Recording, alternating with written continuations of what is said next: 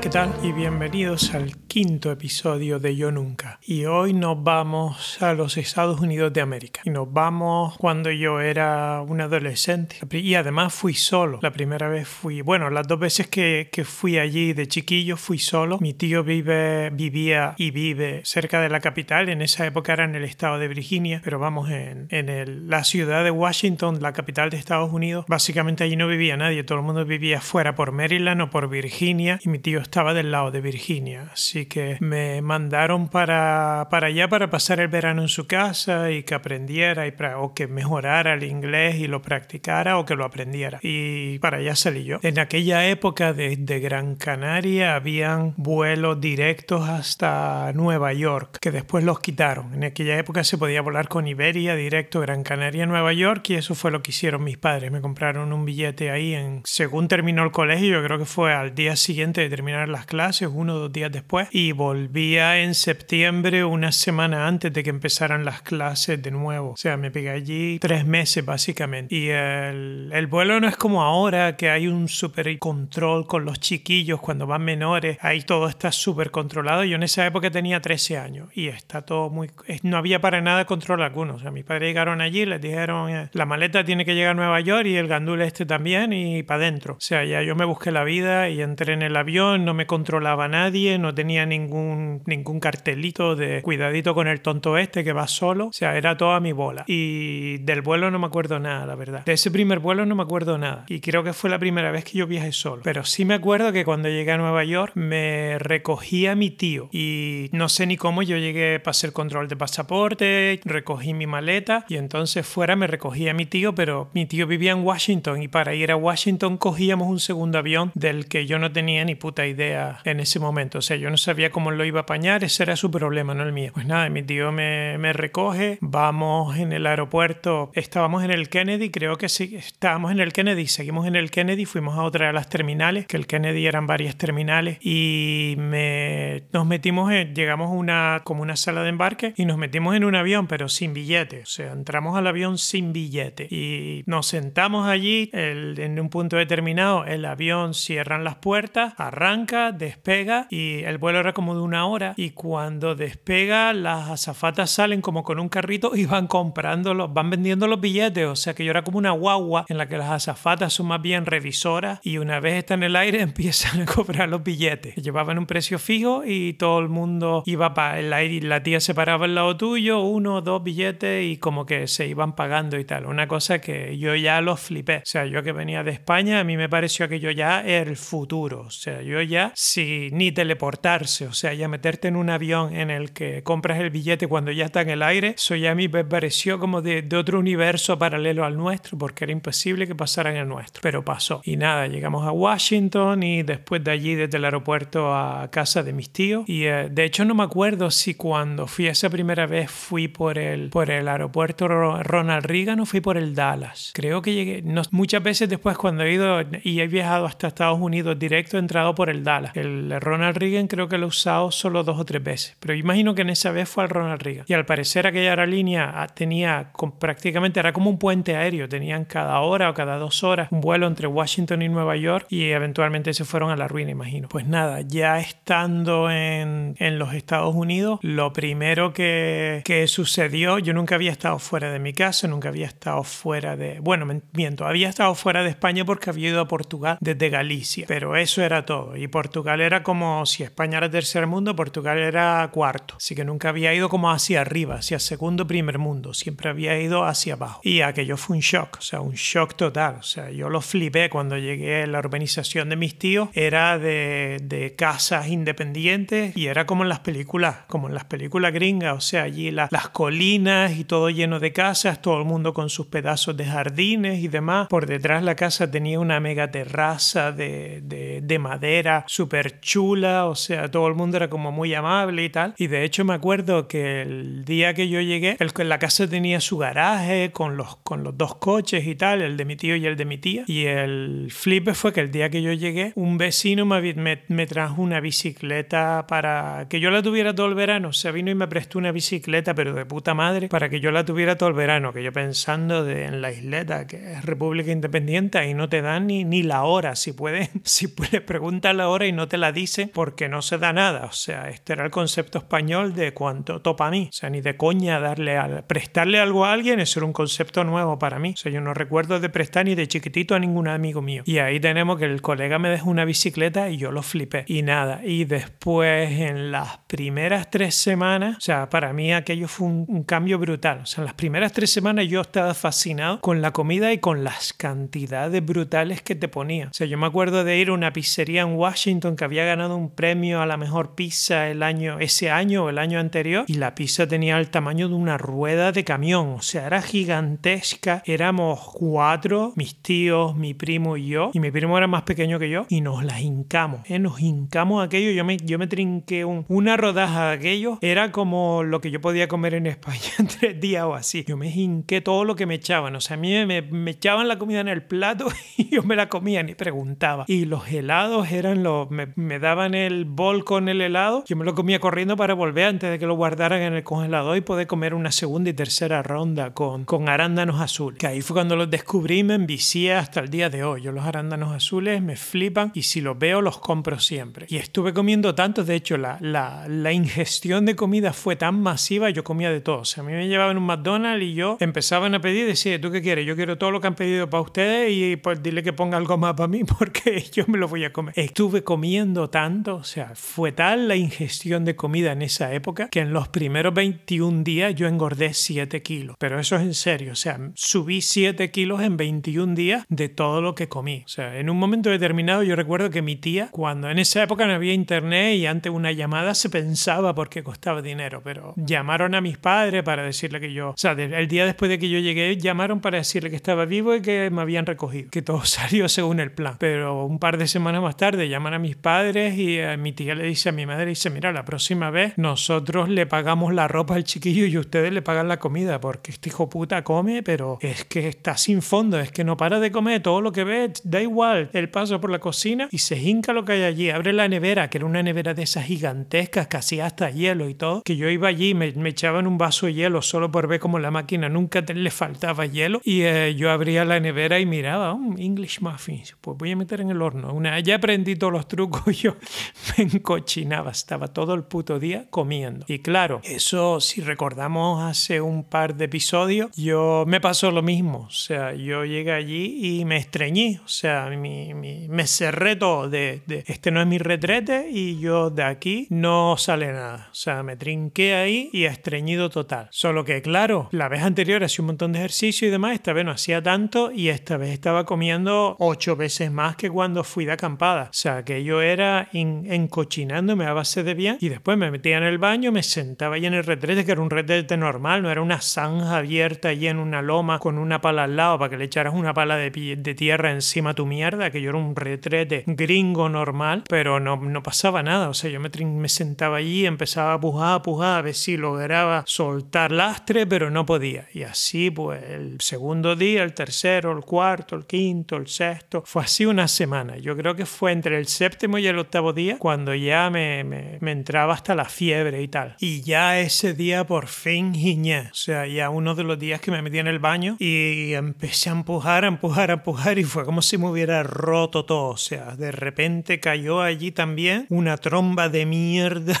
que no vea. O sea, fue la, la, la giñada masiva y además como llevaba siete días comiendo a destajo y aquello ya el espacio muy limitado, entonces había ido comprimiendo, comprimiendo, comprimiendo y aquella mierda era como un garrote vil. O sea, que yo salió ayer, era un, palo de vato lo que salió. Una cosa gigantesca y eh, dura, dura, dura, pero vamos, como diamante. Y según cayó en el retrete, que yo me quedé, pero, o sea, a mí fue como si se me, si se me hubiera despejado el universo. O sea, qué sensación más rica, qué, qué a gustito que me quedé. Si con, con esa edad yo llego a fumar, era el momento perfecto para, para encenderme un pitillo porque estaba pero tan a gustito. Y eso, y uh, me limpió el trasero bajo las cisternas y aquello no bajó. O sea, se quedó allí pero trincado y el agua de la, del retrete, o sea, el agua en el tanque en, la, en, el retrete se quedó pero a medio centímetro de salirse. Y uh, ahí fue cuando me entró la angustia. Yo desesperado mirando alrededor buscando a ver si tenían el desatascador de retrete y no había ninguno allí, que mi tía era súper fina, mi tía era finísima. Y, eh, y sobre todo durante el día, porque si la veías por la mañana antes de que pusiera el maquillaje, era una india, ¿eh? que venía, era, pero india total. Pero durante el día la veías súper maquillada, parecía una mujer, pero de, de clase alta. Y, y, yo, ese día además era, un, era durante la semana con lo que ellos estaban trabajando, con lo que no estaba ni mi tío ni mi tía, pero en esa época coincidió que la madre de mi tía se estaba quedando con ella. No sé si le estaban reformando la casa o estaba, o estaba pescando macho, porque ese al final se, se camelaba los machos y después se casaba con ellos y le compraban la casa y tal, y ahí vivía hasta que, hasta que se le morían, que yo creo que los mataba ella. Era como una viuda negra, pero en versión latina. Y, y la vieja en esa época estaba ahí como entre machos y estaba quedándose en casa de mi tía. Entonces, como la vieja era la única que estaba en la casa, pues con toda la vergüenza del mundo tuve que bajar y estaba por la cocina por ahí y decirle, mira, chama, que estaba hallando el guiñote y tu piel retrete que lo sepa, no tienes por ahí un desatascador o algo para ir yo arriba y darle dos o tres viajes, porque es que lo tupí. Y la mujer como que se lo tomó a pecho ella solucionarlo. Y yo no, tú me lo das, tú me das el desatascador, yo lo destap, yo lo destranco. O sea, tú no te preocupes, yo que no, y ella no, que no, que yo subo y que lo hago yo, que no hay ningún problema. Y yo lo que no quería era que viera que el poste clavado allí en el retrete, pero metido hasta dentro vertical, el palote aquel que estaba allí, yo no quería porque decía, es que vergüenza que lo vea. Pues nada, la vieja la puta vieja al final trincó el desatascador y subió. Cuando lo vio, yo pensé que se me desmayaba del, del, del, shock, del susto tan grande que se llevó ella. Cuando yo le explicaba que lo tupí, yo creo que ella no tenía en su cabeza, la, ella nunca había visto tanta mierda y tan, tan, tan pietra, tan rígida. Ella nunca había visto un mierdote así como aquel, que yo era como un palo de béisbol. Y la chama se quedó, pero en shock, que le faltó poquito, pero poquito para desmayarse. Y es que no sabía ni cómo atacar aquello, porque es que hace con el desatascador cuando aquella cosa se así para arriba. ¿Qué hacemos? Lo empujamos de arriba hacia abajo y ya tupimos del todo aquello. Es que ¿qué hacemos? Buscamos un cuchillo de cocina y le, vamos dando corte hasta que lo hemos puesto troceado y después desatascar. Entonces la mujer como que tuvo un momento de lucidez y dice, espérate que voy a buscar lejía y tal. Y salió por pata mientras yo me quedaba allí vigilando que mi mierda no se escapara, que no se saliera del retrete y viniera a atacarnos. Y eh, finalmente volvió con lejía, empezó a echarle lejía allí por un tubo y dice, vamos a dejar esto 15 minutos ahí a ver si, si, si se lo come o algo y la blanda. Y efectivamente, después de no 15 minutos, al final fue como media hora, ya la mierda empezó como a, a sufrir el ataque de la lejía y pudimos, pudimos deshacer el tapón, pero aún así todos tuvimos como una hora, hora y media allí, dale que te pego, hasta que el tapón desapareció. Y ahí ya mi leyenda se volvió, pero o sea, me volví leyenda. En la casa de mis tíos yo era la leyenda cuando, porque una cosa es que yo se lo cuente a mi tía y a mi tío cuando llegaron, pero se lo contó la vieja, o sea, no era mi palabra, era la palabra de la vieja que les decía que ya nunca, nunca jamás vio tanta mierda, o sea, yo nunca he visto tanta mierda como este día en una sola giñada. Que este chiquillo ha echado kilos y kilos de mierda ahí en el retrete. Pues imagínense que tres semanas después, cuando ya yo estaba más o menos normalizado y echaba tres giñotes al día para, porque procesaba demasiada comida.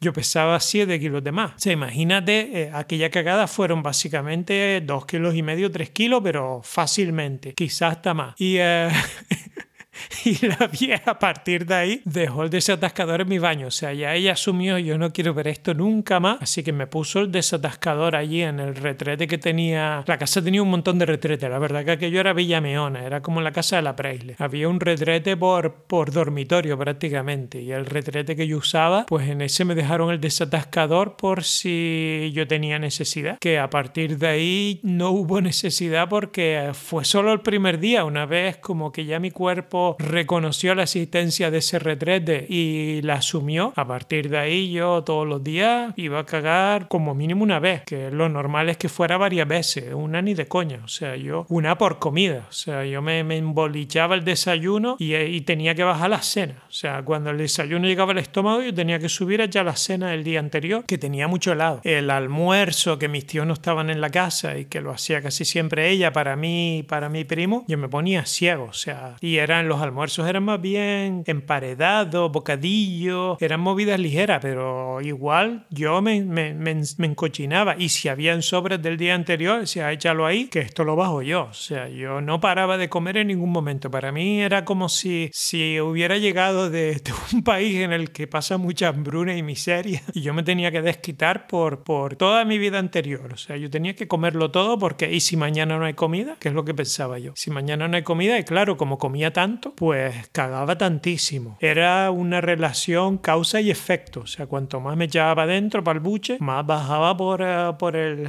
por el otro lado. Y después de un par de días que ya se me pasó como la novedad, ya yo empecé a salir a la calle. Además que tenía una puta bicicleta, que me prestaron una bicicleta, entonces ya yo salía a la calle con o sin mi primo, porque mi primo tenía seis años menos que yo y la abuela como que le daba cosa que el chiquillo saliera a la calle, pero a mí le daba igual, como yo no era familia para ella, entonces conmigo se la traía al fresco, yo salía y eh, me iba por allí, por el barrio, que era una zona súper eh, súper chula, era como una urbanización privada, imagino, o sea, se construyó todo allí, no había más nada en aquel sitio. Y eh, yo me iba con la bicicleta por allí y era súper, y, no sé, mi tío era súper, al contrario que mi tía, que era súper borde, mi tío, mi tío súper amigable y simpático y conocía a todo el mundo. Y entonces yo imagino que ya él, las semanas antes de que yo llegara, ya él se curró el barrio y todo el mundo sabía que yo venía desde, desde las Islas Canarias, desde el África, vamos, que venía un africano, pero uno que no era negro negro, sino morenito del sol. Y, y supongo que por eso todo el mundo por allí era súper amable conmigo. Por eso y no sé, los americanos a mí me dio la impresión que en aquella época eran gente muy amable y todo el mundo era pero hiper amable conmigo. Yo no puedo decir nada en contra de aquella gente porque todo el mundo era súper cariñoso, todo el mundo venía y me hablaba, igual que el otro me dio la bicicleta, habían otros que me, me, me decían de vente a nuestra casa,